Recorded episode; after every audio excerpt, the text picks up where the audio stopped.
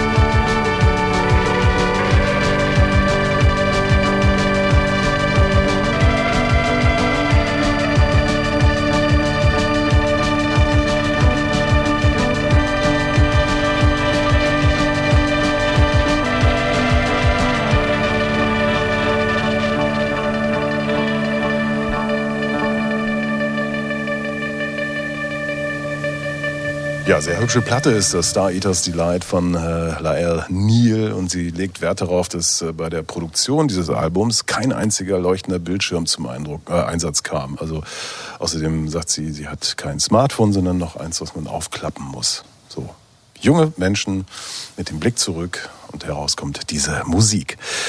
Soundcheck auf Radio 1 vom RBB. Es äh, gibt ein, eine große Rückkehr äh, zu vermelden, nämlich Everything But the Girl sind wieder da. Da gab es vor einiger Zeit schon eine Vorab-Single des neuen Albums namens Fuse und viel, äh, ja, Trara, was, was vielleicht ein bisschen zu große Erwartungen geweckt hat. Ich weiß es nicht.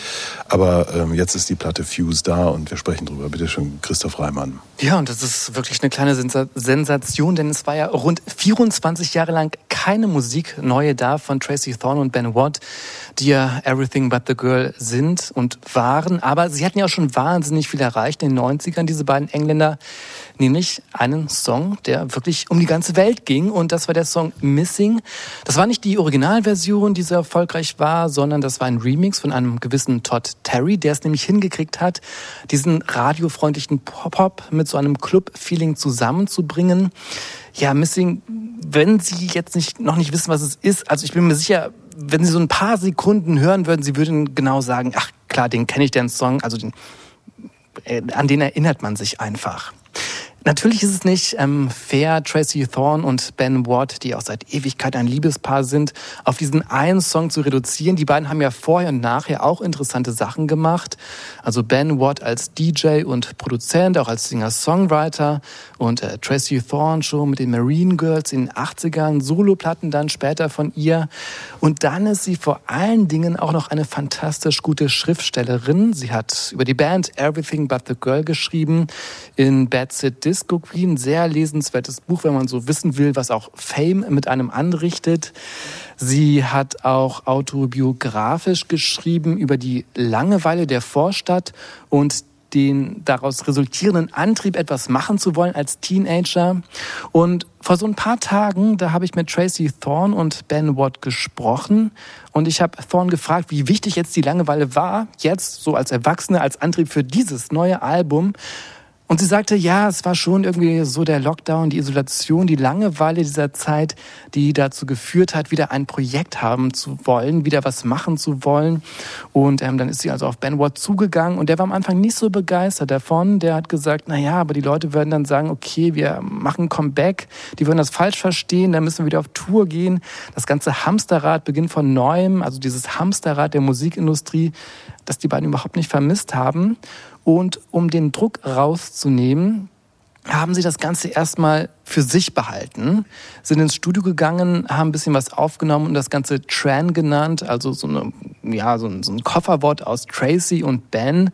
Und dann später haben sie festgestellt, als sie sich so die ersten Aufnahmen angehört haben, das ist ja wirklich gut, was jetzt passiert ist. Das können wir auch als Everything But the Girl rausbringen.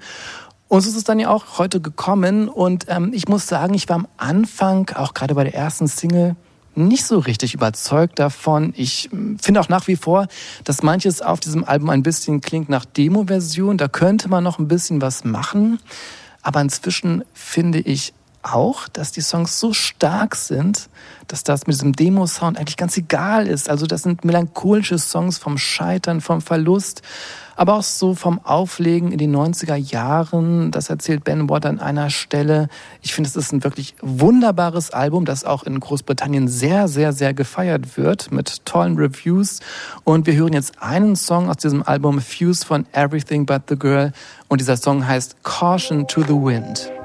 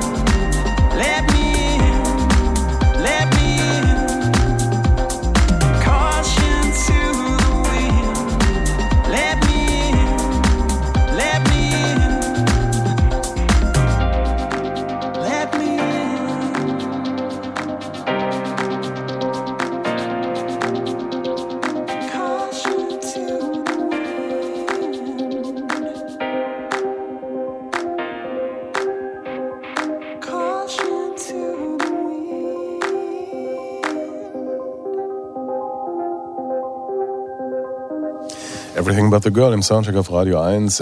Caution to the Wind aus der neuen Platte Fuse. Und du willst nicht gleich als erstes was sagen? Nö, das, das ist so langweilig, oder? Wenn ich immer gleich immer was, was sage. Ja, ich finde es schwierig, was dazu zu sagen. Ähm, äh, weil es mir natürlich bei so einem riesen Pop-Act, der viele Jahre still war, äh, auch so geht, dass ich erstmal rumkramen muss, äh, was kenne ich überhaupt an Alben von denen, habe ich die früher mal gehört? Ich meine, das ist Back to the 80s. Also habe ich die wirklich gehört? Sind die vielleicht nur einfach aus meinem Gedächtnis verschwunden? Nein, habe ich nicht. Obwohl sie natürlich zu so einer ganz interessanten Londoner oder, oder britischen Szene gehören. Ähm, eigentlich total auf dem Pop-Pfad, aber natürlich so in dieser Punk- und Indie-Kultur verwurzelt, ein bisschen dreckig. Äh, ich glaube, Trashy ist auch, glaube ich, sehr links gewesen also es gibt da so schöne Anekdoten, dass sie mal in Moskau auf irgendeinem äh, großen kommunistischen Jugendfestival aufgetreten sind und dann aber feststellen mussten, dass gar keine Jugendlichen vor der Bühne waren, sondern natürlich nur äh, Parteibonzen. Äh, aber ähm, nun kommen die mit diesem Album und ich denke die ganze Zeit, boah, ist das gut, ist das perfekt. Das ist also, das ist eine Art von Pop, wie man sie heute in diesem ganzen, ähm, ich sag mal, hochgepitchten Identitätsdiskursen fast gar nicht mehr hört, ja, weil es nicht mehr nur um den wirklich gut gemachten Popsong geht, sondern immer noch um so eine Meta-Message, die gleich noch mitgeliefert werden muss, weil es muss ja irgendwie alles kulturell verankert werden. Diese Musik ist kulturell überhaupt nicht verankert. Sie ist nur hochmodern, finde ich. Und ähm, das Einzige, was sie vielleicht tatsächlich noch mit der Vergangenheit oder mit irgendwas Englischem verbindet, ist eben halt, äh, dass die Sängerin ja von ihrem Alltag in London singt, zum Teil auch als Mutter, die mal wieder tanzen gehen will. Ähm, also es, es spielen plötzlich so Sehnsüchte hier eine Rolle, die vielleicht für eine 60-Jährige ein bisschen komisch sind, aber äh, von ihr selbst jedenfalls gut begründet werden. So richtig modern fand ich es gar nicht. Ich fand von Christoph jetzt gut ausgewählt, dieser Song, weil der am wenigsten mich jetzt an vergangene Jahrzehnte erinnert hat. Aber die erste Single, die es ja schon eine Weile gab, da dachte ich, wer, wer macht denn noch solche Beats? Das, das, also, das ist jetzt für diese Platte, die, das macht diese Platte jetzt so, so elegant und so klar und so sauber. Ne? Das würde keiner mehr machen. Jetzt wäre alles irgendwie verwaschen oder verschleppt und zerhackt. Und hier ist, erst dachte ich, ähm, vielleicht hat Ben Watt einfach seine alten Festplatten aus den 90ern angeschlossen. Und das sind noch diese Beats, also diese zischende, mhm. zischelige Hi-Hat und so eine hochgepitchte Snare. Und das hat mich so an, naja, wir hatten hier schon mal äh, in ähnlicher Besetzung die Erinnerung, also das, das Thema, ja, Drum and Bass und so, äh, kommt alles wieder und das klingt da auch ein bisschen mit, zwar mehr auf Pop getrimmt, aber dann muss ich auch an Trip-Hop und so denken, aber eben die saubere Variante, weil das denen nicht wichtig ist, glaube ich, da irgendeinen Dreck reinzubringen. Mhm. Mhm. Vielleicht hören wir noch ein Stück, bevor ich was sage, oder? Lost, ja, ja gerne. Wir hören jetzt schon Lost. Ah ja, stimmt. Wow.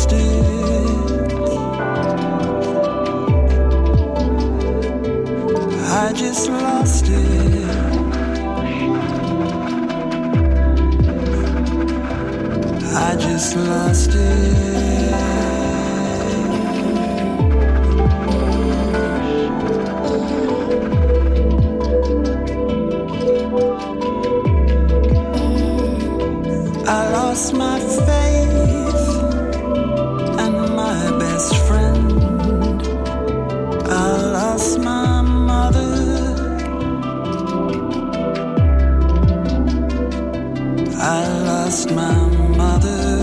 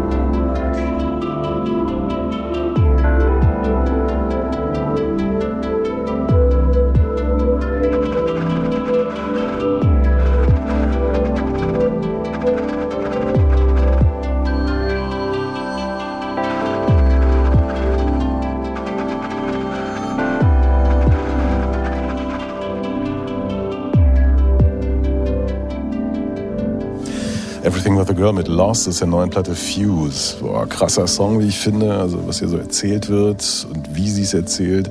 Tracy Thorns Stimme hier nochmal so teilweise auf dieser Platte eine Oktave tiefer gelegt zu früheren Zeiten und ähm, das hat mir sehr gut gefallen. Ich hatte auch Probleme anfangs, äh, weil es dieses Narrativ gab äh, vor ein paar Monaten, als diese Vorab-Single rauskam. Ja, die wollen jetzt hier was was Neues ausprobieren, also wollen neue Dinge in die Welt setzen, sich nicht wiederholen und so weiter. Und dann kommt so ein Song, der so alleinstehend wie so ein ja abgestandenes Wässerchen äh, nach also Everything Not the Girl Wässerchen klang, der hier dann übrigens im Zusammenhang mit dem Album durchaus auch wieder Sinn hat. Und dann ähm, habe ich diese Platte gehört in verschiedenen Settings, äh, bis ich endlich die Möglichkeit hatte, sie in richtig gutem Sound zu hören. Und spätestens dann hatte sie mich. Ich war am Anfang eher ablehnend ähm, und dann dachte ich so, Mann, ey, die sind so, die sind ein bisschen älter als ich und die kommen aus einer Zeit, die ich auch gut kenne und da wird so viel ähm, ja, wieder heraufbeschworen. Also als England wirklich cool as fuck war, als in den 90ern eben tatsächlich die geilste Musik daherkam und zwar im Wochentakt, muss man ja sagen. Also es ist ja atemlos geradezu. Und dann schaffen sie es aber ähm, mit, ja, mit diesem ganzen Können, ja, und das, das, das klingt hier einfach auch wahnsinnig gut, eine, wie ich finde, wahnsinnig anrührende Platte zu machen. Also die, die, die Geschichten, die da verhandelt werden, finde ich wahnsinnig gut. Sie klingt wahnsinnig gut und dass das nun hier nicht, ähm, was die Beats angeht oder so, der, der, der aktuelle Shit ist, dafür bin ich sogar dankbar, weil ich kann dieses tatsächlich ja auf Sounddesign angelegte Streaming-Dienstfutter auch gar nicht mehr gut ertragen. Und hier haben wir tatsächlich eben elektronische Musik, die, die eben Songs kann. Das, das hat mich jetzt äh, am Ende dann nach wirklich mehrfachem Hören total überzeugt. Ich finde, das ist äh, ein, ein super, super Album. Es ist sogar fast egal, was ihr singt, beziehungsweise woher die Texte kommen. Also bei diesem Song Lost war es so, da äh, kam der Text von Ben Watt, der hat sich, der hat angefangen, sich dafür zu interessieren, was Menschen vermissen. Das kam auch so ein bisschen aus der Pandemie. Also dieses Album hängt ja auch ein bisschen damit zusammen, ist vor allen Dingen dann ähm, so richtig Fahrt aufgenommen, hat das Ganze kurz nach der Pandemie. Und ähm, er fühlte sich auch sehr, sehr alleine, isoliert. Und die beiden mussten sich auch nochmal extra absondern, denn Ben Watt ähm, hat eine Vorerkrankung aus den 90ern, schon rührt die her und musste natürlich besonders aufpassen.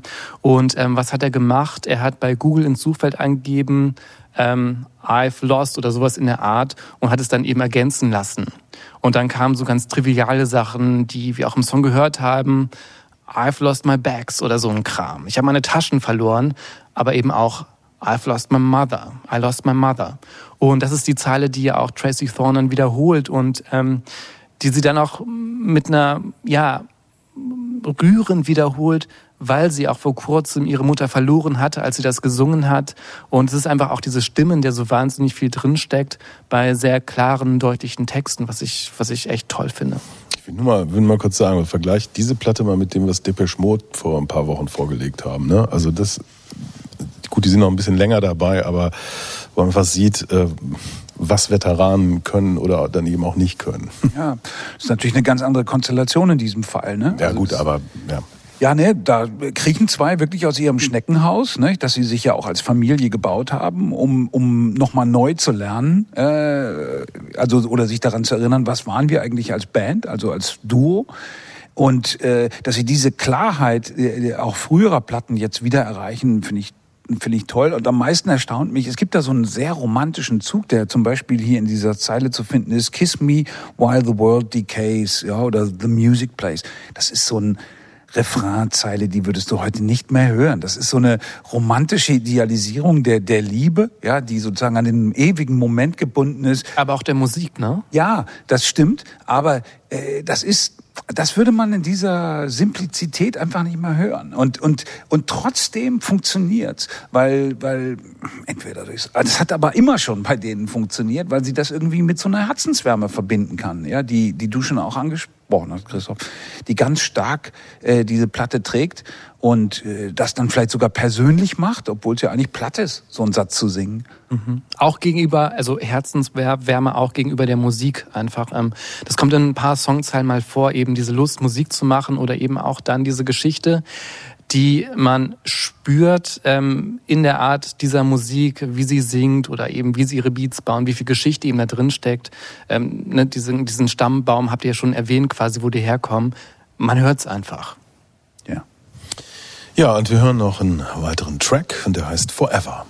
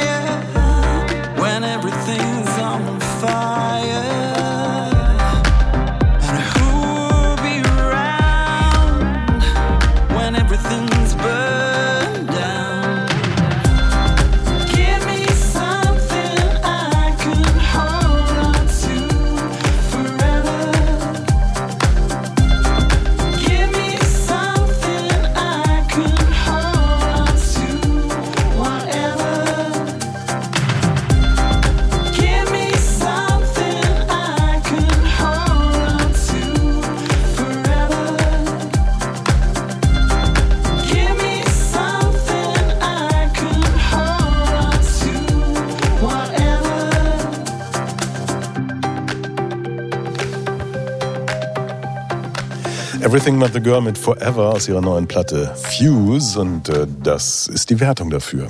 Hit, Hit, Hit, Hit. Ja, das wär's doch mal, oder? Auf der Longlist für den Soundtrack Award Fuse von Everything But the Girl. Ich muss sagen, es, äh, ähm, in der B-Note leichte Abzüge machen. Das Cover ist grauenvoll. Also wie kann man die Platte so verpacken? Soundcheck. Das musikalische Quartett. Von Radio 1 und Tagesspiegel. Live aus dem Studio 1 im Bikini Berlin. Das hat wahrscheinlich keine künstliche Intelligenz, sondern eine künstliche Idiotie hergestellt. Das könnte man noch über das Cover der nächsten Platte sagen, was ich auch irgendwie ziemlich misslungen finde, aber egal. Äh, Es geht ja um die Musik zunächst mal. Es geht um die neue Platte der Temples, Exotico heißt die, bitteschön, Simon Brauer. Ja, es gibt sie äh, doch noch immer wieder, die Geschichten von so Rockbands, die einfach so entdeckt werden, wie früher bei MySpace und dann so einen rasanten Aufstieg hinlegen. Also im Jahr 2012, da schreiben die beiden befreundeten Musiker in Kettering in der britischen Provinz ein paar Songs, nehmen die im Heimstudio auf, laden sie bei YouTube hoch und da werden sie dann entdeckt von einer etablierten Londoner Plattenfirma namens Heavenly Recordings, die die Band veröffentlichen will. Also muss aus dieser Idee, diesem Projekt namens Temples schnell eine echte Band werden. Keyboarder und Trommler werden rekrutiert, dann wird geprobt, damit diese Songs auch live gespielt werden können. Und nur mit so einer Handvoll Singles tut die Band dann gleich relativ groß im Vorprogramm von Suede und Kasabian, spielt größere Festivals und dann kommt erst das Debütalbum Sun Structures und das klingt dann so, wie die Band dann äh, drei Alben lang geklungen hat, also nach 60s Psychedelic Rock, nach den Birds, mit viel Hall, mit Hippie-Chören und alles selbst aufgenommen, selbst produziert zu Hause in Kettering. Und dann, äh, damit ist die Band äh, weltweit ziemlich erfolgreich. Noel Gallagher ist Fan dieses Retro-Sounds, was auch immer das äh, bedeuten mag. Und dann lernt die Band Sean Lennon kennen, den Sohn von John und Yoko. Die verstehen sich gut. John Lennon verpasst der Band dann so ein bisschen anderen Sound, moderner, produziert eine Single und jetzt äh, das komplette vierte Album von Temples, ein Doppelalbum namens Exotico. Äh, das soll eine exotische Insel sein, paradiesisch wie auf einer Postkarte mit tropischen Lagunen, Wasserfällen, Stränden und Vogelgezwitscher. Und in jeder Bucht wartet angeblich ein Song dieses Albums. Und das Album oder diese Insel, die hat sehr viele Buchten. Äh, Und in der ersten Bucht, da lag dieser Song am Strand, Liquid Air.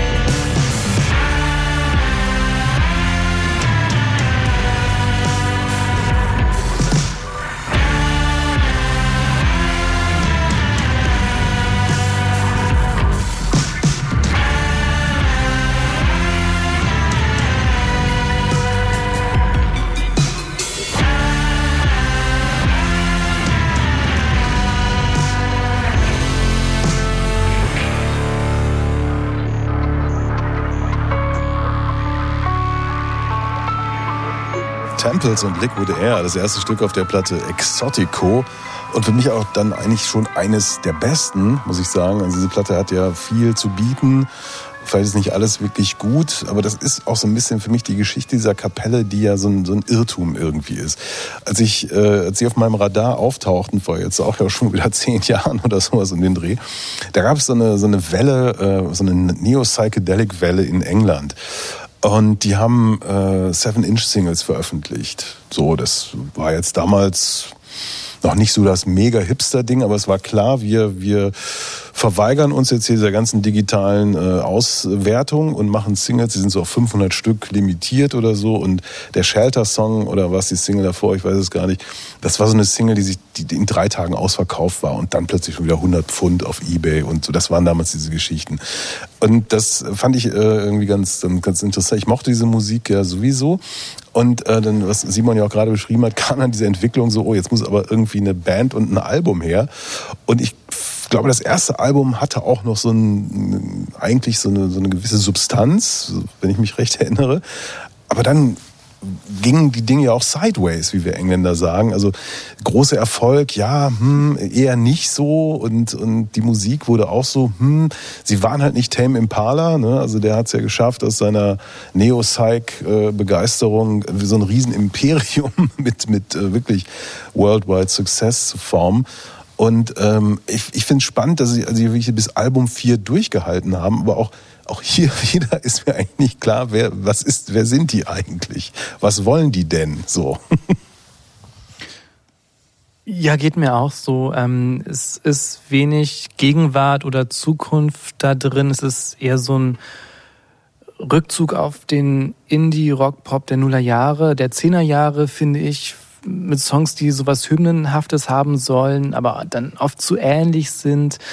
Eine Wiederholung der Zehnerjahre, trotz meiner Empfänglichkeit dafür, so diese Millennial-Nostalgie, zieht es hier nicht, finde ich. Es ist eher Musik für so ein Festivalpublikum, das sich vor lauter wochenendlicher Verrücktheit so einen Strohhut aufsetzt und sich ein bisschen Glitzer ins Gesicht schmiert, habe ich das Gefühl. Ja, es sind ein paar gute, es sind ein paar wirklich gute Songs drauf, das muss man sagen. Aber es sind ja eben auch 16 da drauf. Okay, ein paar davon sind so Interludes, die kann man nicht ganz ernst nehmen. Aber wäre es nicht schöner gewesen, sie hätten es wirklich mal reduziert auf die Songs, die richtig gut sind? Also ich habe mich in denen, die dann vielleicht zu viel sind, jedenfalls nicht gelangweilt. Also äh, ist es das Album, was ich ähm, eigentlich am ehesten äh, hier durchgehört habe und gedacht habe, ey, cool. Also wirklich, es wird dir wirklich von allem was geboten, eine enorme emotionale Bandbreite, ja, ohne dass es wirklich so mal so abrauscht oder peinlich wird oder so, was bei der Band schon irgendwie auch nahegelegt hätte. Ich finde das peinlichste fast das Konzept.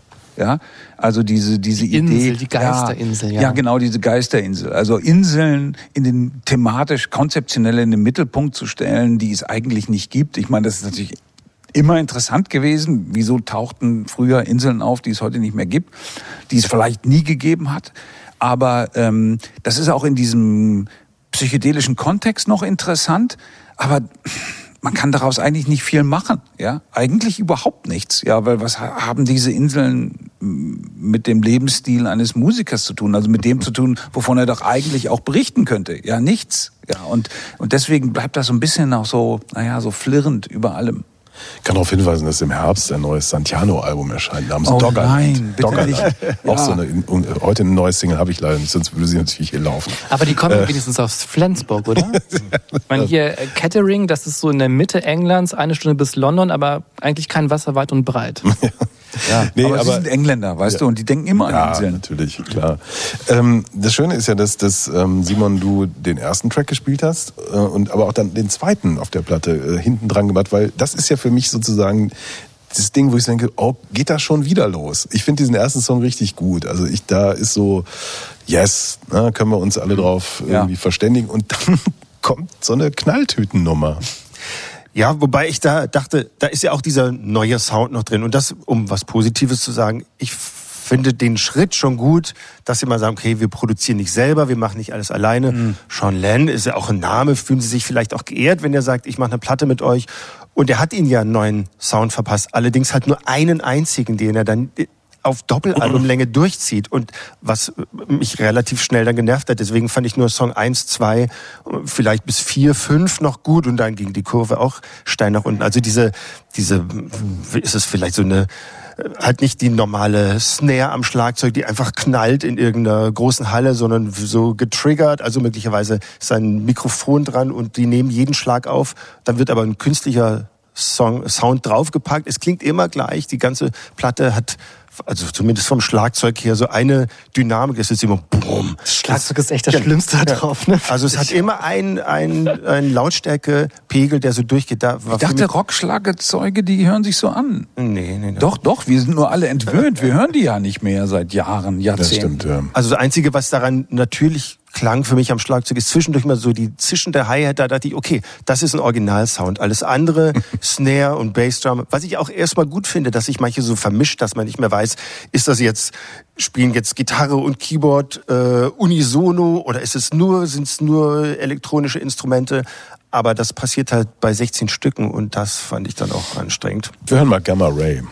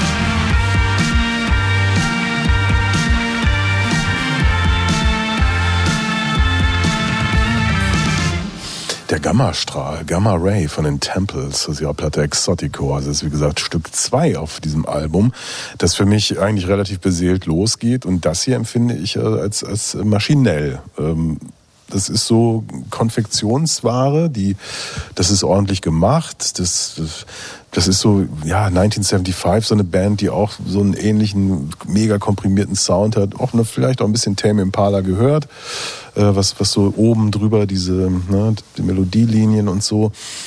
Aber eigentlich ist das, finde ich, komplett schwach und überflüssig. Also so einen Track heute zu machen, von so einer Band. Aber wenn du geschrieben hast, dann vernichtest du ihn auch nicht mehr. Ne? Also ich meine, ich fand, der ist auch gut. Ich meine, er bleibt auch im Ohr hängen und ist, ich finde es gut. Mhm. Auch in seiner Homogenität finde ich das Album gut, weil du das vorhin meintest. Ne, dass, ähm, dass der Sean Lennon dass dem Ganzen sozusagen eine Richtung, aber genau darum geht's doch. Ja, also wenn schon äh, ähm, ein Konzept oder ein Soundgerüst oder sagen wir mal übertriebene Architektur, ja, dann wenigstens ein Album lang. Schön finde ich, ähm, so als, als Abwechslung und Ausbruch, es gibt so drei oder vier Stücke, glaube ich, die diesen Habibi-Funk-Touch haben, also was ja auch gerade schwerst mhm. angesagt ist. Ne? Ja, ja. Dieses äh, 70er Jahre nahöstliche ja. äh, Beatzeug, auch was die Melodien angeht. Und dachte ich so, ach guck mal, ähm, das, das können die irgendwie auch. Und das, das hat mir so mit am besten gefallen, weil, weil das, das, da hat das so alles so auch funktioniert. Also so dieses leicht, ich will nicht sagen hysterische, aber so ein bisschen das Aufgekratzte und, und ich fand die Rhythmen auch gut.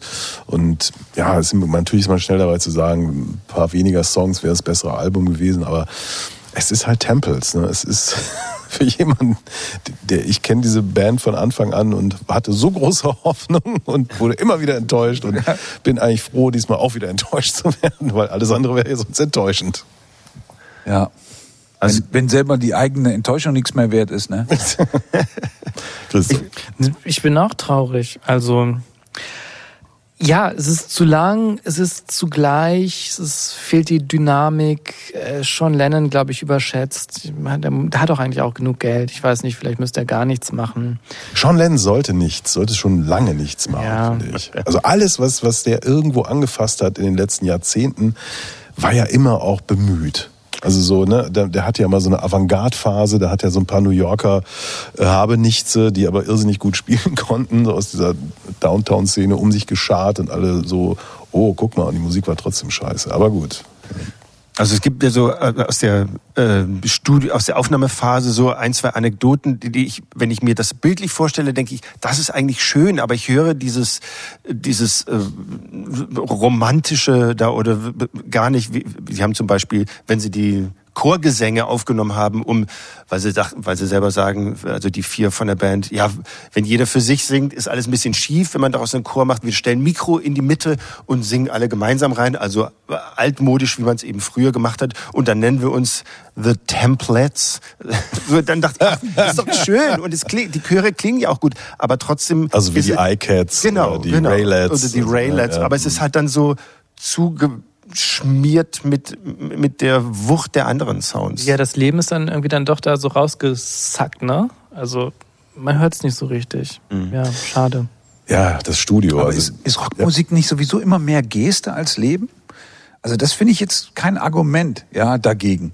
Also ähm, das finde ich ja gerade so gut da, an dieser Band, dass die irgendwie halt den Mut hat zu sagen, hey, hier, in diesem Gestus, ja, stellen wir was auch total Utopisches in die Welt, auch oder nicht mal utopisch, eigentlich nur spinnert mit diesen Inseln.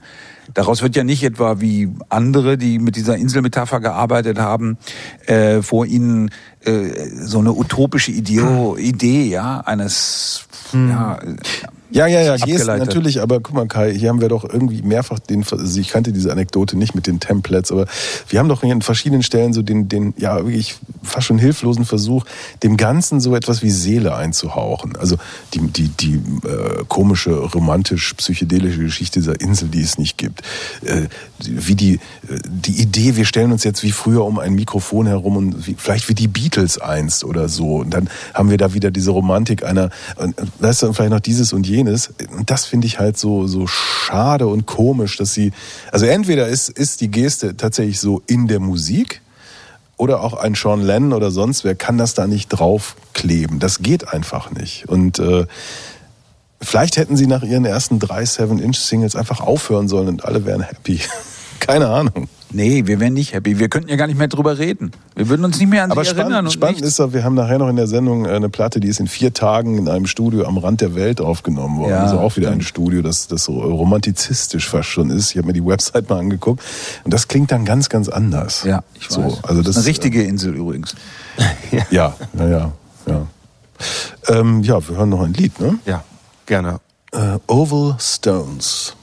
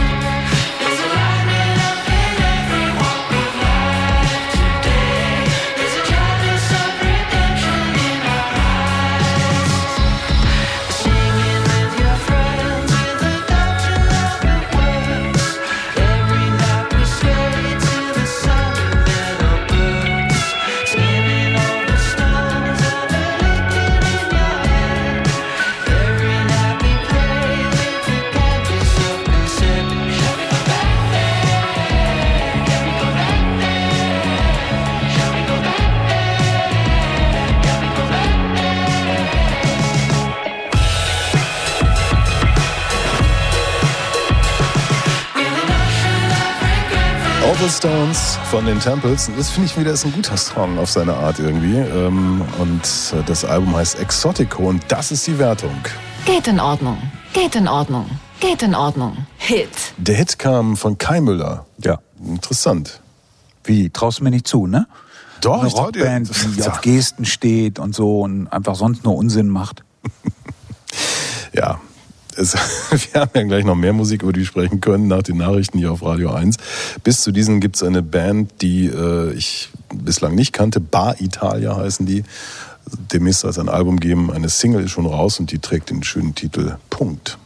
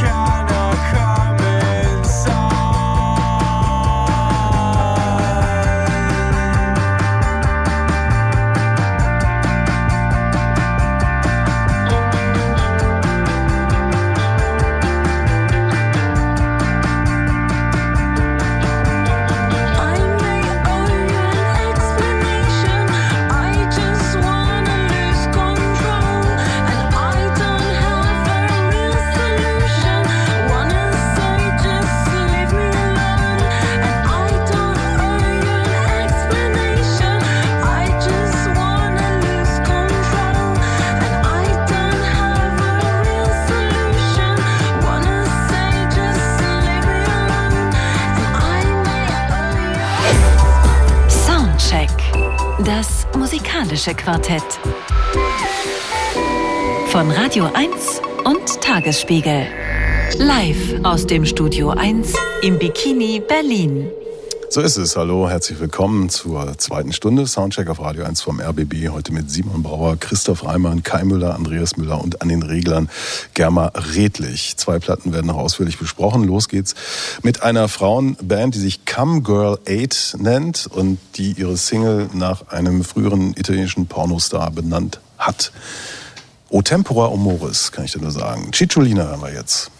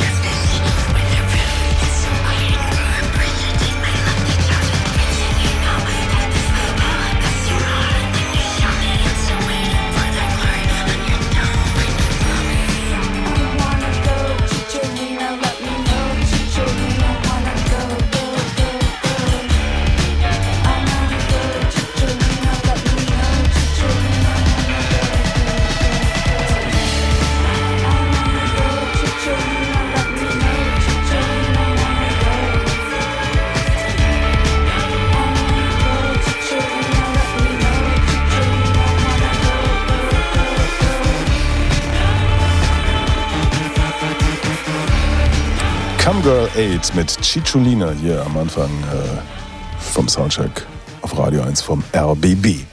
So, wir kommen zur nächsten Platte und die hat Dave Okumu aufgenommen. Dave Okumu and the Seven Generations. I Came From Love heißt die Platte. Bitteschön, Kai Müller. Ja, man kann sich dieser Platte von zwei Seiten nähern, meine ich. Naheliegend wäre natürlich mit Dave Ukumu zu beginnen, einer schillernden Gestalt der Südlondoner Indie-Szene. Seine Rockband The Invisible sorgte in den Nullerjahren bis 2012 etwa für ziemlich viel Furore mit drei sehr unterschiedlich stilistisch sehr unterschiedlichen Alben. Und seither ist er auch ein sehr gefragter Produzent. Was seinen Einfluss übrigens äh, bewirken kann, das haben wir vor zwei Jahren, also 2021, erlebt mit dem neuen Joan as Policewoman Album, das eigentlich ein Dreieralbum war, nämlich von ihr, von Dave Okumu und von Tony Allen zusammen aufgenommen. Für mich war das der absolute Höhepunkt des Jahres und seitdem ist dieser Mann natürlich auch bei mir äh, als sozusagen kreatives ähm, Kraftzentrum ähm, verankert. Oder aber man beginnt mit Grace Jones, der 80er Jahre Ikone und Grand Dame des Nightclubbing. Die hat allerdings seit 2008 gar kein Album mehr gemacht und natürlich lebt sie ein bisschen von ihrem Nachruhm, dürfte sich aber sehr gefreut haben, dass sie für ihr neues Projekt eben jenen Dave Okumu als Produzenten gewonnen hatte. Das war nicht schwer, muss man dazu sagen, denn Okumu verehrt Grace Jones, seit er in seinen Kindertagen ein Bild von ihr entdeckt hatte. Ich meine, das war nicht schwer. Die Frau bewegt sich quasi als Bild durch die Welt. Aber darauf entdeckte er, dass äh, es auch berühmte Leute gibt, eben Grace Jones, die dieselbe tiefschwarze Hautfarbe haben wie er. Na gut, jetzt erscheint aber doch erstmal kein Grace Jones Album, sondern eben ein neues von Okumu. Und Grace Jones spielt darauf, sagen wir mal so, die Rolle einer Empfangsdame. Sie sagt ein paar Sätze und dann tritt sie nobel in die Kulissen zurück. Und das hat, darf man wohl sagen, durchaus wieder mit der Hautfarbe von Okumu zu tun. Denn der verspürt schon eine ganze Weile lang diesen Druck, sich klarer zu positionieren, zu verorten. Das ist, dazu muss man wissen, äh, nicht einfach für jemanden, der einen total eklektizistischen Ansatz hat. Also alles, was er anpackt, speist sich aus Tausenden von Quellen und wird so verwoben, dass man am Ende gar nicht mehr weiß, aus welchen, aber es sind eben halt viele. Und er nun hat ganz offenbar das Gefühl oder zunehmende Schwierigkeiten bekommen, seine Gefühle zu beschreiben. Er selbst sagt, sogar ein Kind versteht, dass man keine Kontrolle über die Erzählung bekommt, wenn es schwierig ist, seine Gefühle zu beschreiben. Mit anderen Worten, das Album hier versucht, die Kontrolle über eine Erzählung zu gewinnen. Sie handelt von Sklaven und von ihren Nachkommen, von einem ganzen, also von einem großen schwarzen Mann, ihm selbst natürlich im Süden Londons, der als jüngstes Kind einer vielköpfigen kenianischen Migrantenfamilie aufwuchs und gerne wüsste, wer er ist Hast du je darüber nachgedacht, was es bedeutet, dich selbst zu kennen? fragt Okumo in der Rolle des Erzählers einmal in einem seiner Songs. Und er meint, dich wirklich zu kennen? Die Frage ist unglaublich simpel, finde ich. Aber ihre Implikationen sind extrem komplex.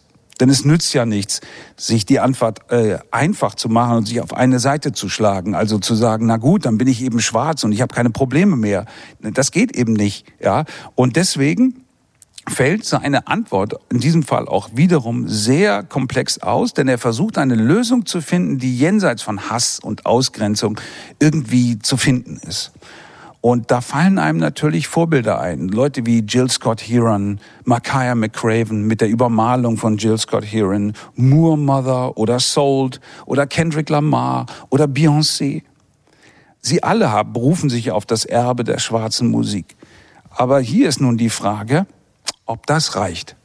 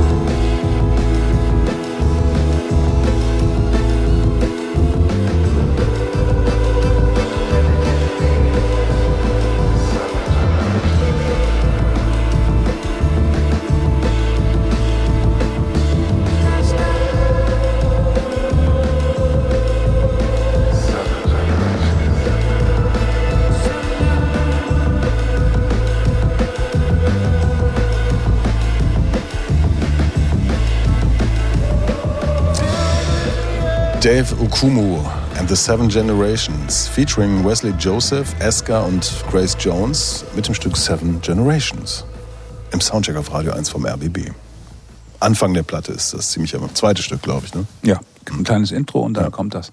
Und dann geht's schon los. Das ist also hat mich sofort äh, gepackt und mitgenommen. Das ganze Album ist für mich so eine Reise und jetzt äh, ähm, Kai, als ich nochmal deinen Vortrag gerade gehört habe, dachte ich, okay, das ist ganz schön verkopft, was da so alles drin steckt und vertrackt und trotzdem finde ich, habe ich das ganze Album äh, als total zugänglich empfunden. Also ich habe es durchgehört und und äh, in jedem Song habe ich was Neues entdeckt und dachte, okay, ich höre es gleich nochmal, weil ich schon wieder vergessen hatte, was für 100 äh, Sachen wieder im zweiten Song drin waren, in diesem. Und dann war ich wieder am Ende und dachte, Wahnsinn, ich habe wieder so viel entdeckt. Ich fange nochmal an. Ja, also ich habe das Album über so eine App gehört und dann über meine Kopfhörer und ähm, habe das dann erstmal relativ kontextlos gehört, ähm, wusste auch nicht, wer da eigentlich zu hören war, außer Dave Okumu und ähm, dann, du hast es ja erwähnt, es geht los, ähm, Grace Jones hört man auf einmal. Ich dachte, ist das wirklich Grace Jones? Krass. Und dann ähm, zitiert sie diesen Sklavenhändler aus dem 18. Jahrhundert und ähm, sagt, es sind zwei Sachen, die du mit deinem Geld machen musst. Du musst Land kaufen und du musst junge Sklaven kaufen. Und ähm, das ist schon ein starker Anfang von dieser Platte. Ähm, dann hat sie auch noch ihr Akkordeon mitgebracht aus Libertango irgendwie, was ich super fand. Und ähm, finde schon, dass da immer wieder spannende Momente drauf sind. Ich weiß nicht, ob ich wirklich alle Tracks dann doch gebraucht hätte, weil es sind auch da wieder ziemlich viele. Aber ich habe immer wieder neue Sachen gehört, die auch klanglich mich überzeugt haben. Nicht nur ähm, aufgrund des Überbaus, also auch dieser schwarzen Diaspora, die ja Thema ist, mit ganz unterschiedlichen Sounds eben. Ne? Also wir sind ja auch im, ähm, in der Karibik manchmal mit dem Sound und so und dann aber auch in London wieder und dann wieder ganz woanders. Ich finde, dass es auch musikalisch wirklich viel hergibt. Also es gibt ja viel Gutes an dieser Platte. Ja, die die Themen, Kai hat sie eben auch schon geschildert, können von anderen ganz oft sehr peinlich bis einfach auch nervend behandelt werden. Das ist eine der wenigen Platten, bei denen ich das Gefühl habe, ja, hier, hier ist der Anspruch, hier ist die, die Empfindung und die künstlerische Umsetzung gelungen. Also die Spoken-Word-Passagen, die es hier manchmal gibt, die sind richtig gut, weil sie auch gut äh, geschrieben sind und auch richtig gut performt werden. Okumu selbst aber ist so ein, ein Überbegabter. Das ist, glaube ich, sein Problem. Es gibt so ein Soloalbum Knoppers, also Knoppers geschrieben, vor zwei Jahren rausgekommen. Da sollte ich ihm zusprechen, er hat, glaube ein paar Stunden vorher abgesagt. ähm, und das ist zum Beispiel, das besteht eigentlich nur noch aus, aus Fragmenten. Also wo du dich fragst, so, hey, was soll denn das sein, bitteschön? Und du denkst, das hätte man niemals veröffentlichen dürfen. Völliger Irrsinn. Ähm, und hier bin ich auch bei Christoph. Ich glaube, also du hast ja diese fantastische Platte mit, mit Joan und, und äh, Tony Allen erwähnt, die ist wirklich gigantisch gut. Ich habe manchmal das Gefühl, der braucht noch so andere Pole. Und zwar welche, die richtig ziehen, die richtig schwer sind, um diese überbordende Kreativität, die er da hat, entweder zu binden oder auch auszulöschen, um dann auf die Essenz zu kommen. Ich finde, ab der Hälfte dieses Albums wird's schwach, leider. Also das hält, es hält inhaltlich nicht, es hält musikalisch nicht, verdaddelt sich dann wieder ganz komisch. Ja, weil der, weil der Ansatz halt so, so abstrakt und so, so, so natürlich schwierig ist. Ich meine, der ist zu seinem Hintergrund, er ist ähm, quasi in, in naja, also er ist kenianischstämmig, muss man sagen, aber in Wien geboren. Mit anderen Worten, sein, Zehn Jahre in Wien, glaube ich, gewesen. er hatte zehn Jahre in Wien gewohnt, fühlte sich da nicht wohl, kam mit zehn Jahren dann nach London, dürfte sich da erstmal auch nicht wohl gefühlt haben, aber ist so ein, also eine typische Migrationsbiografie im, im Prinzip. Hat aber ältere Brüder gehabt, die ihm dann auch ziemlich schnell Gitarre äh, spielen beigebracht haben und schon, wupp, war er im Prinzip so eine Art äh, Lichtgestalt da in diesem Südlondon, da in die ähm, äh, Zirkus, ja. Und ähm, mit einer Band, die auch relativ erfolgreich war, aber nicht nur erfolgreich, sondern auch hoch gelobt. Ähm, der wendet sich nun dieser Sklaventhematik und diesem ganzen Blackness-Ding zu. Und ich denk mir, hm, hm, warum eigentlich? Also welche jetzt persönliche Geschichte willst du über den Umweg der, ja, der, der amerikanischen Sklaverei erzählen als Kenianer? Das, irgendwie funktioniert das nicht wirklich. Naja, Und aber man wenn- merkt dann, dass er das große Picture so im, im Sinn hat, dass er auch in der Literatur mit abgreift, ne? also durch Gedichte, die hier rezitiert werden und so. Und, und dann merkst du, obwohl der Anspruch, also selber die Kontrolle über eine, sagen wir mal, Erzählung schwarzer Menschen in einer weißen Gesellschaft, diese Kontrolle irgendwie haben will, ja, hängt das doch in der Luft. Es, es bleibt irgendwie ein, ein abstraktes Bemühen um eine Antwort, die selber auch nur abstrakt bleibt. Ja, also trotz dieses ganzen, ja, zum Teil wirklich wahnsinnig gut gemachten spirituellen Flows, den das auch zum Teil. Man müsste ihn befragen können dazu. Also das eine ist, also Black Atlantic, also ne, diese, diese äh, Kulturmaschine, die ja auf Blut und Elend basiert. Ja. Das ist natürlich die Erzählung der letzten Jahre, gerade wenn, wenn es um London zum Beispiel geht. So, vielleicht wollte er einfach eine, eine bessere, interessantere Version davon. Das glaube ich, ja. Das andere ist, kann ja sein, dass er Kenianer ist. Und äh, Kenianer sind äh, natürlich über ihre sportlichen äh, Erfolge bekannt oder so. Das meiste, viel mehr wissen die meisten Leute nicht. Fakt ist, er bleibt schwarz. So, und er kommt Ja. aus einem, einem stolzen Land, mit stolze Menschen und kommt in eine Situation, wo das alles überhaupt keine Rolle spielt, weil er reduziert wird eben auf sein, also die, die, die, diese uralte äh, Geschichte, ja. Ähm, und natürlich ist das eine, eine, eine, eine Zersplitterung einer, einer Persönlichkeit, die eben zehn Jahre Wien, London, ich glaube, der war zwischendurch, ist ja auch mal wieder in Wien gewesen. Es ist gar nicht so, dass der immer weg war. Also wusste man gar nicht genau, ist der eigentlich jetzt Österreicher oder wer, wer ist denn das? Und äh, den Versuch da zu machen, erstens eine Antwort zu finden und sich ästhetisch auch zu positionieren. Also einerseits gegen die, wie ich teilweise finde, etwas banal, naive, fast schon vulgäre Lesart dessen, was man Black Atlantic nennt, weil zu viele Leute, die keine Ahnung haben, zu viel Unsinn damit machen. Ähm, und aber eben auch tatsächlich die Frage dann, wo, was bin ich denn hier? Also wo, wo ich habe da meine Wurzeln, ich bin da bei den bei den Schnitzelmenschen aufgewachsen bis so. Das ist äh, äh, durchaus völlig richtig. Und die Zersplitterung tatsächlich reflektiert diese diese Musik, die die eben dann auch irgendwann ihren Fokus verliert, finde ich. Finde ich ja nicht, aber da reden wir gleich drüber. Okay, hören wir noch mal Musik. I Ja. refer to Césare's great poem, Gahir d'un retour au pays natal, statement of a return to the country where I was born. It is in this poem that is first stated the poetic conception of negritude. My negritude is not a stone. Its deafness thrown against the clamor of the day. My negritude is not a speck of dead water on the dead eye of earth. My negritude is neither a tower nor a cathedral. It trusts into the red flesh of the soil. It trusts into the warm flesh of the sky. It digs under the opaque dejection of its rightful patient. AIA for the royal calico AIA for those who invented nothing, for those who have never discovered, for those who have never conquered, but struck, deliver themselves to the essence of all things. Ignorant of surfaces, but taken by the very movement of things, not caring to conquer, but playing the game of the world. Truly the elder sons of the world, pour us to all the breath of the world, fraternal space of all the breath of the world. Bed without drain of all the waters in the world. Spark of the sacred fire of the world. Flesh of the flesh of the world. Panting with the very movement of the world. Tepid dawn of ancestral virtues.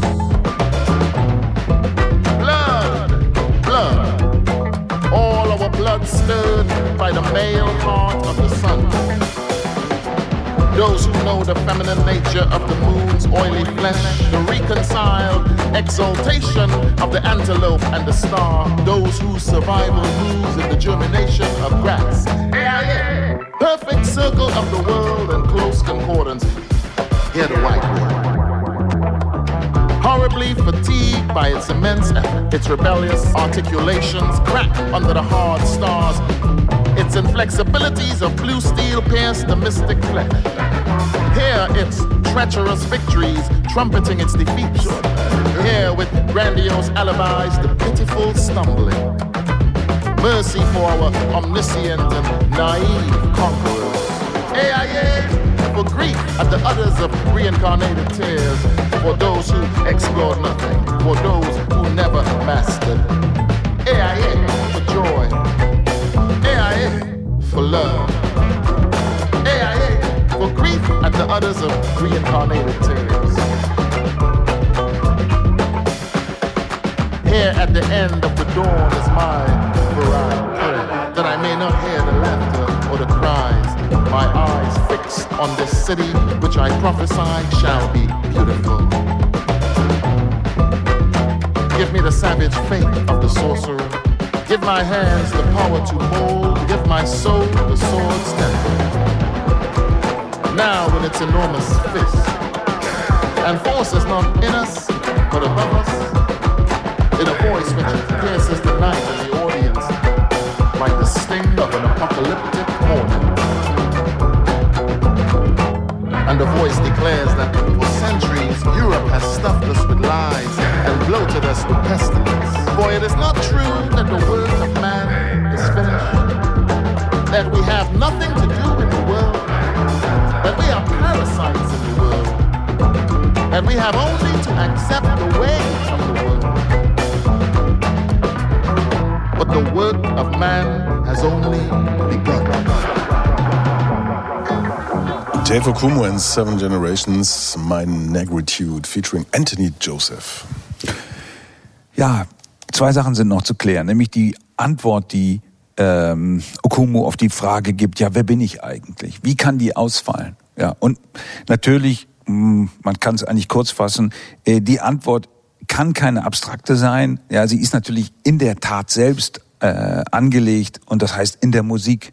Und alles, was wir hier hören, diese Stimmenvielfalt, dieses totale Durcheinander und so weiter, ist natürlich eine Antwort auf die Frage, wer er ist. Ja, er ist sozusagen, er ist alle, ja, so wie wir alle alle sind, wenn wir offen genug sind, ja, für für Einflüsse.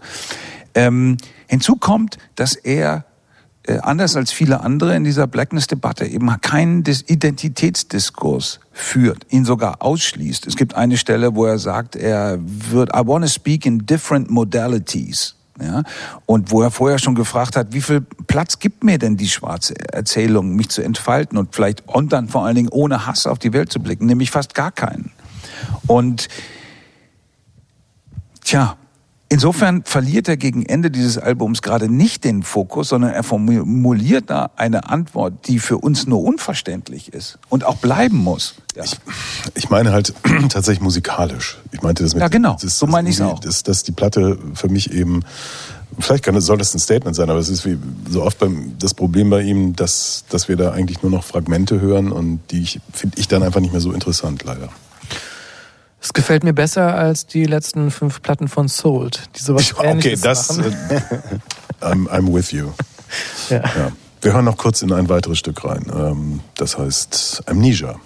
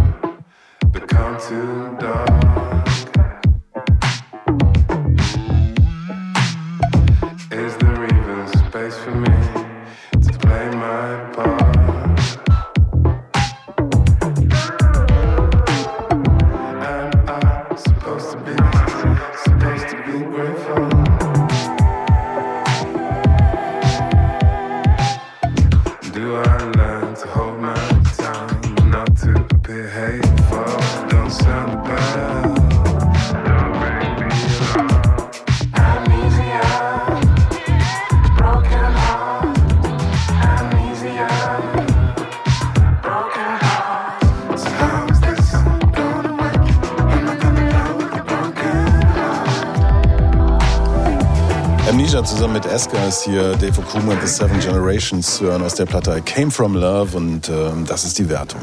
Geht in Ordnung. Geht in Ordnung. Geht in Ordnung. Hit. Der Hit kam von Simon Brauer. Soundcheck. Das musikalische Quartett. Von Radio 1 und Tagesspiegel. Live aus dem Studio 1 im Bikini Berlin. Eine Platte haben wir noch und äh, die kommt aus Schottland von einer Band namens Silver Moth. Black Bay heißt die. Schotten sind ja interessante Menschen. Also ich werde nie vergessen, wie ich vor einigen Jahren in Edinburgh in einem Pub saß und äh, das war ich, das war ich glaube zum ersten Mal in Schottland und erstaunt war, dass keiner da Whisky trank, sondern alle sich Gin reinschütteten, bis mir klar wurde, dass sie sich den Whisky gar nicht leisten können in Schottland, die normalen Schotten, weil es so teuer ist. Also um dich wegzulöten, nimmt man Gin. Und warum war das so an dem Abend? Es war eine, ja, eine Begräbnisfeier. Also die Leiche war jetzt eingegraben und ein paar Leute saßen in diesem Pub und tranken. Und ich saß da so und dann ging es los, das Schauspiel. Es wurde geheult, hemmungslos, ohne Ende, ein paar Minuten. Dann wurde gebrüllt und es war klar, der Verstorbene, nennen wir ihn Jim, war ein unfassbares Arschloch, einer der schlimmsten Menschen, die jemals auf diesem Planeten wanderten. Schnitt, wirklich in einer Split-Second äh, heulen, saufen. Und so ging das die ganze Zeit. Es war für mich eine spannende Art und Weise zu trauern. Ich dachte, das sind intensive Menschen, das kann man gar nicht anders beschreiben. Warum ich das erzähle? Weil die Motivation für diese Platte Black Bay ist die Trauer der meisten Beteiligten an diesen Aufnahmen. Es war mit sehr viel äh, Trauer zu kämpfen. Ja. Wer sind denn die? Das ist äh, eine, ja fast, wenn ich sagen, Supergroup kann man nicht sagen, aber Stuart Braithwaite, den könnte man kennen. Das ist äh, Gitarrist von Mogwai, also einer ganz, ganz wichtigen äh, Post-Rock-Band. Dann gibt's die Stimme von Elizabeth Electra. Noch ein paar andere Figuren machen da mit. Man traf sich via Zoom-Calls und man sagt, Mensch, ja, in diesen Zeiten, vielleicht sollte man mal zusammenkommen, was machen. Das tat man doch eben in dem Black Bay Studio äh, am, am Rande der Welt. So macht das Studio für sich selber Reklame, kann man sich im Internet angucken. Und haben in gerade mal vier Tagen diese Platte aufgenommen. Es geht äh, dunkel zu, also es ist wie die Antithese zu dem, was wir heute und äh, jetzt auch an, am Samstag erleben, an schönem Wetter. Hier ist es nebelig, äh, teilweise auch nebulös, wenn es um die Inhalte geht und immer wahnsinnig traurig, was mir wahnsinnig gut gefällt. Wir hören jetzt ein Stück schottischer äh, Dichtkunst äh, in dem Stück Gaelic Psalms.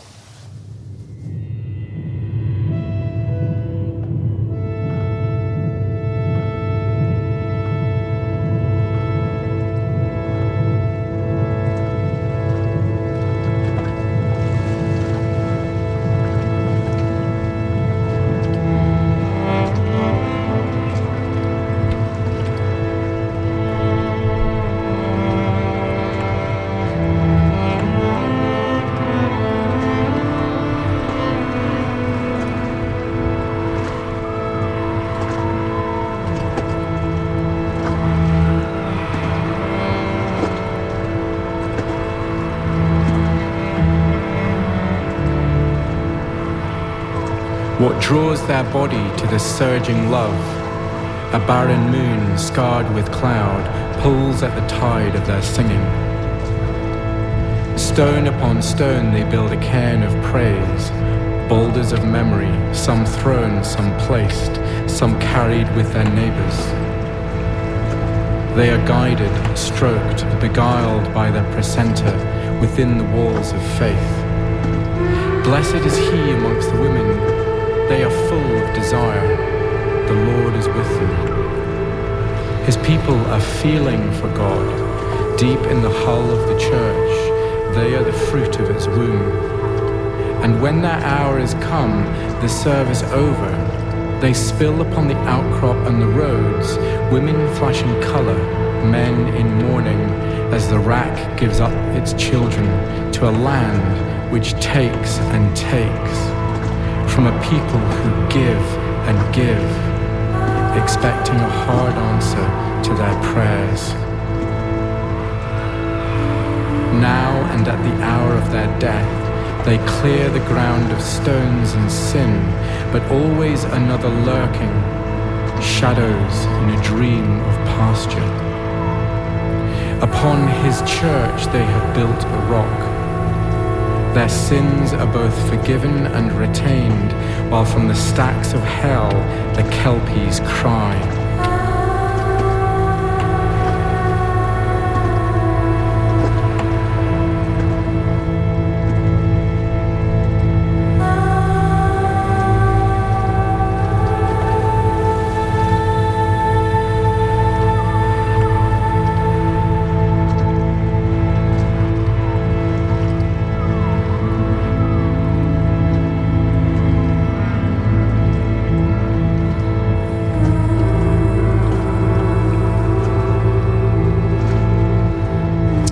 Silver Moth. Black Bay ist das Album und die gälischen Psalmen haben wir da gerade gehört. Tja. 44 Minuten verteilt auf sechs Songs. Ähm, einer ist 15 Minuten lang, wobei man vielleicht auch sagen kann, vielleicht ist es auch nur ein ganz, ganz langer Song, weil es hängt ja alles dann doch irgendwie zusammen. Ähm, ich finde den Aufbau so spannend, weil es ist ja so eine Art Love Island Projekt. Ne? Also die kennen sich ja vorher nicht, die kannten sich vorher nicht wirklich und haben sich dann entschlossen, sich dort auf diese Insel zu begeben. Ähm, Isle of Louis, glaube ich, die hängt zusammen mit der Isle of Harry. Eigentlich ist es eine Insel, aber es gibt, glaube ich, den Butt of Harry oder den Butt of Louis. Da kommt man jedenfalls nicht rüber, sodass die das eben als zwei Inseln quasi begreifen.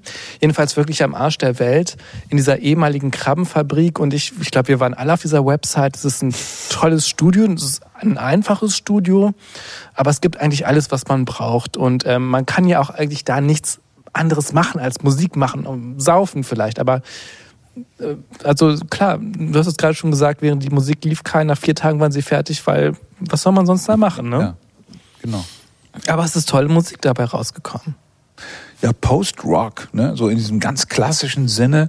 Das ist ja das Tollste am Post-Rock, ist ja, dass er nicht aufhören will. Ne? Also äh, das ist das ist so Musik, die so in so einem Ewigkeitsrausch oder Taumel sich immer auf jeder Platte, egal welche du hörst, ob du jetzt sozusagen die Pioniere von Sonic Youth nimmst oder dann eben spätere Platten, ähm, die darauf aufbauen, immer diese geschichteten Gitarren, alles so in so einer ja ja wabernden Form des nicht aufhören wollens.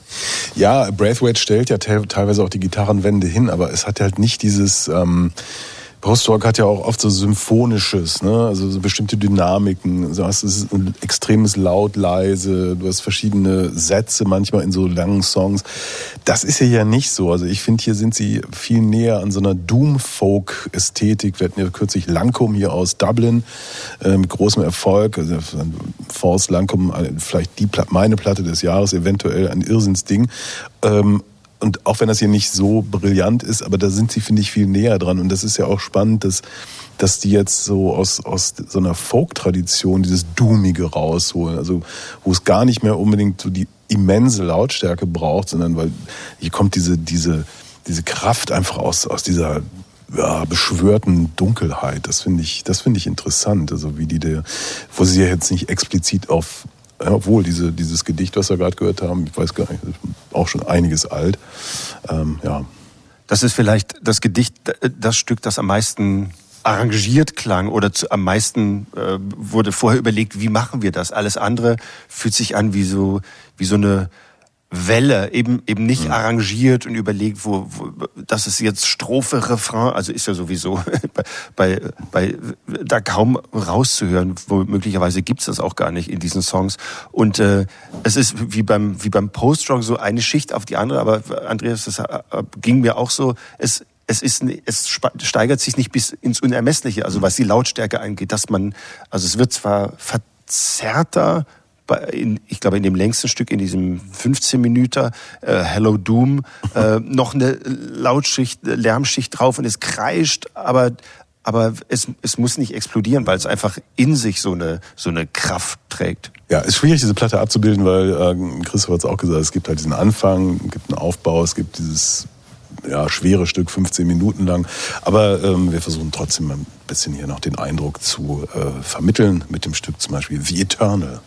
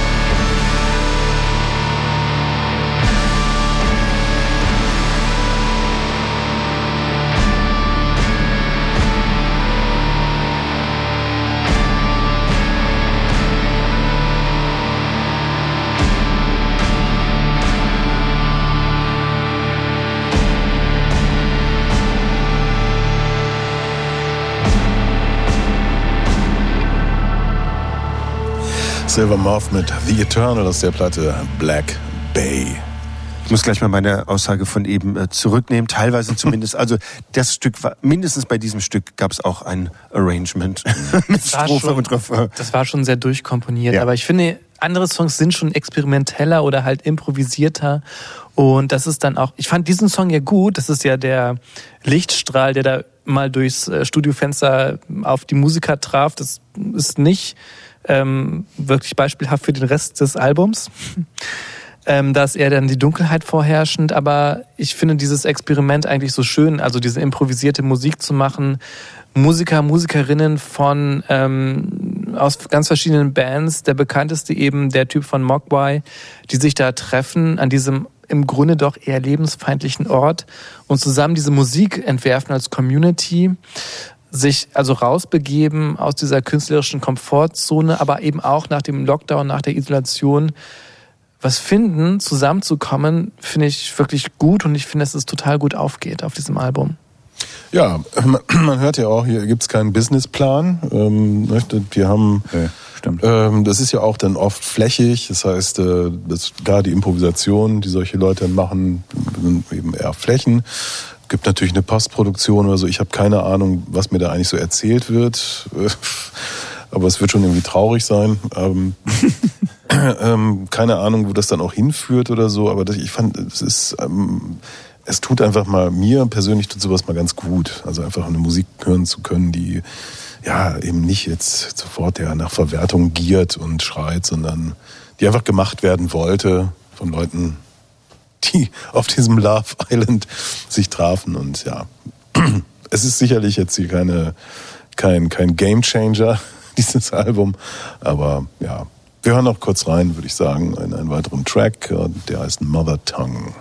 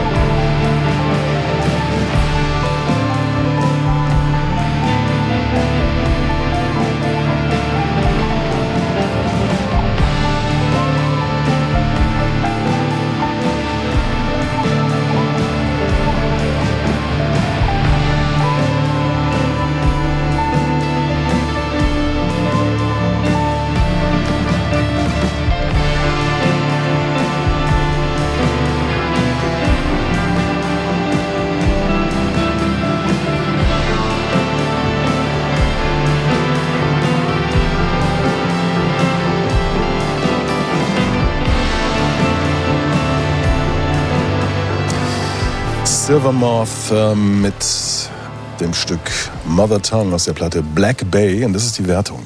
Geht in Ordnung. Geht in Ordnung. Geht in Ordnung. Hit. Hit kam von Simon Brauer. Danke, dass du hier warst. Sehr gerne. Christoph Reimann, Dankeschön fürs Kommen. Gerne. Kai Müller, herzlichen Dank. Auch gerne. Danke fürs Zuhören. Danke Germa Redlich für. Was? Soll ich noch mehr reden? Wie viel? Guck mal gerade. Ach so, guck mal. Jetzt, Stimmt. jetzt sind wir zu früh rausgegangen. Ja, Also, tatsächlich. Ich habe mich um eine Minute vertan. Ist ja irgendwie unglaublich. Ich hätte vielleicht auch gerne einen Hit gegeben. Aber Das ist ja, schon, schon eine gute Platte. ja, jetzt ist es so. Es ist zu spät. Ist doch in Ordnung. Äh, hab ich schon gesagt, wie ich heiße? Andreas Das brauchst du nicht. Brauch ich noch nicht. Nein. Kennt doch keiner. Ja. Ähm, Alabaster de Plume kennt auch keiner. Oder ganz wenige kennen ihn. Äh, diesen komplett durchgeknallten englischen äh, Komponisten und Saxophonisten, der äh, in einem Interview mit äh, Journalisten schon mal gerne sagt, ich finde es toll, dass du diesen Beruf machst. Und ich so denke, was? Wir reden doch jetzt nicht über mich, doch. Auch du bist wichtig und so. Äh, also äh, Alabaster de Plume ist menschgewordene Liebe. Und der äh, schafft es, Bands um sich zu scharen, die diese Liebe teilen und das auch in Töne verwandeln. Es kommt bald ein neues Album mit einer, muss man sagen, fast schon relativ festen Kapelle von ihm. Und äh, eine Single weist schon mal auf dieses Album hin. Und äh, die Single trägt den Titel Salty Road, Dogs Victory Anthem, Alabaster de Plume.